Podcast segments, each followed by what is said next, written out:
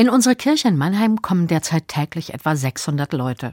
Um sie mit Essen und Trinken zu versorgen, ihnen einen warmen Raum zu bieten und sie in Notlagen zu beraten, braucht es viele Menschen, bei uns jeden Tag über 60 Leute.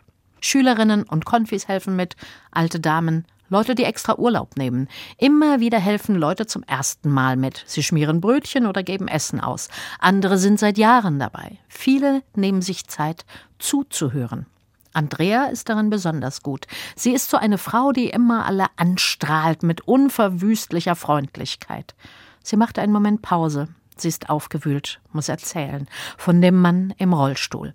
Er hat Mathematik studiert, hatte einen guten Beruf, dann hatte er einen Schlaganfall, konnte nicht mehr rechnen. Er hat seine Arbeit verloren, seine Familie hat ihn verlassen und jetzt ist er angewiesen auf Hilfe. Andrea ist fassungslos.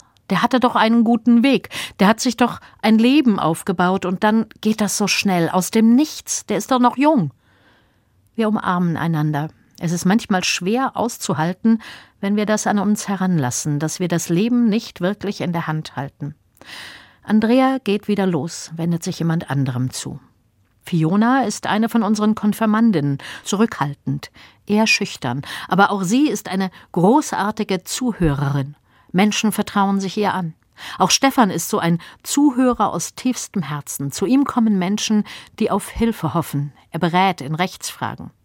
Offene Herzen braucht es beim Zuhören, Freundlichkeit, vielleicht auch Standfestigkeit. Schenke mir Gott ein hörendes Herz.